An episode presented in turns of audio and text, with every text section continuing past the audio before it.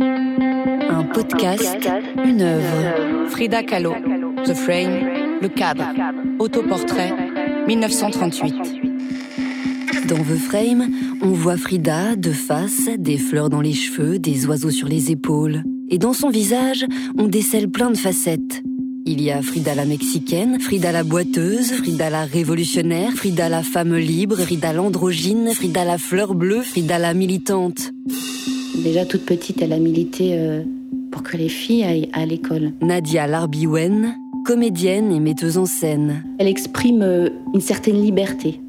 Liberté d'expression, liberté de, de mouvement. Je crois que c'est cette liberté-là euh, qui fait d'elle une icône. Frida Kahlo est devenue une icône. Elle est même devenue une icône pop. On l'imprime sur les t-shirts, les rideaux, les tapis, les tasses et les bouteilles de tequila. Frida, vous, la révolutionnaire, vous, l'anticapitaliste, vous en pensez quoi? De la merde. Rien que de la merde. Mierda. Nada que mierda. Mince alors.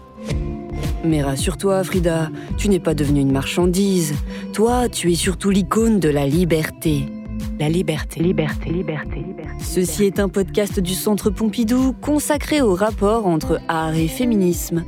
À retrouver sur le site internet du Centre Pompidou, ses plateformes d'écoute et ses réseaux sociaux.